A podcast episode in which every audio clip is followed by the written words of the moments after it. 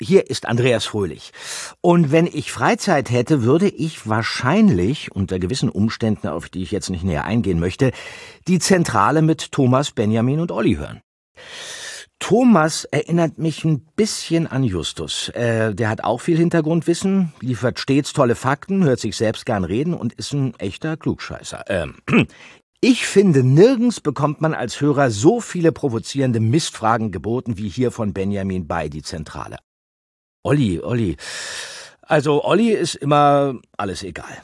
Aber jetzt mal so ganz unter uns, warum sollte ich bei diesem unbekannten Podcast irgendwas einsprechen? Das hört doch eh kein Mensch. Euer Andreas. Natürlich eine Rotz- und Wasserproduktion.